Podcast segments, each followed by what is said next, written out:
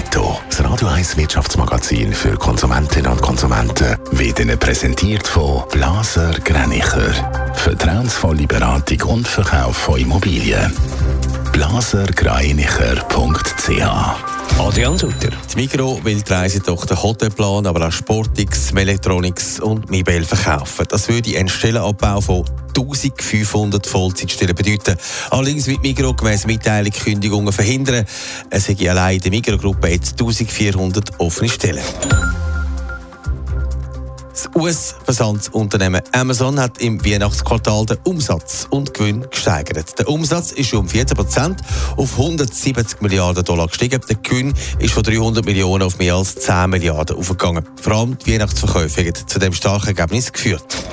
Der Mutterkonzern von Facebook und Instagram Meta hat im vierten Quartal einen Umsatz gemacht von 40 Milliarden Dollar. Das ist ein Viertel mehr als im Vorjahr.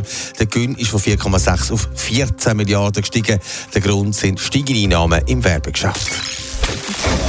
Die aktuelle Kriminalstatistik zeigt, in den Schweizer Läden wird gestohlen wie noch nie. Jeder zweite Schweizer oder jede zweite Schweizerin hat schon mal etwas mitgegeben, ohne zu zahlen. Adrian Sutter, wo liegt das Problem? Gut, vielleicht wollen die Leute einfach sparen.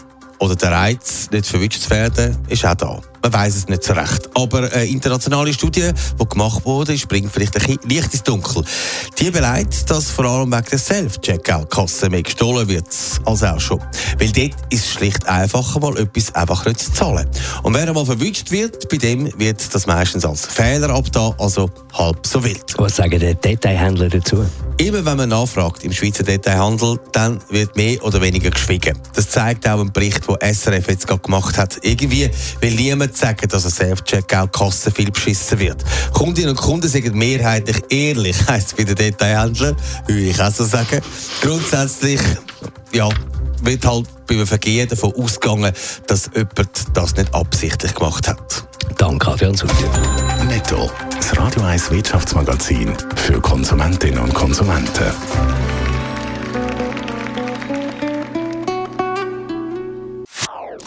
Das ist ein Radio 1 Podcast. Mehr Informationen auf radio1.ch.